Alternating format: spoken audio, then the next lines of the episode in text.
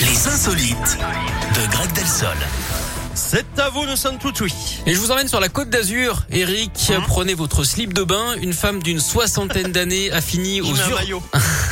Je mets un short de bain, mais pas un slip. D'accord, très bien. Merci pour ces détails. Une femme d'une soixantaine d'années a fini aux urgences récemment. Elle souffrait de maux de tête violents. Elle a débarqué à l'hôpital en expliquant hein, qu'elle avait une araignée vénéneuse dans l'oreille. Alors les médecins ont d'abord cru à une blague, hein, mais en l'auscultant, ils se sont aperçus qu'effectivement, il y avait bien une petite migale près de son tympan. Ouais, la bestiole l'a même mordu plusieurs fois.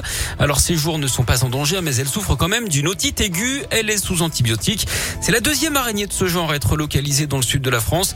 Ils vont euh, se faire euh, passer le mot, hein, les gens de là-bas, ou en l'occurrence, ils vont jouer sur le mouche à oreille.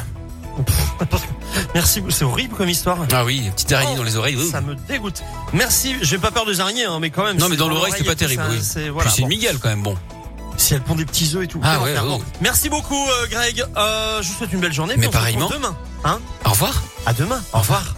Mentissa avec Balance dans un instant. Et Pink, c'est la suite.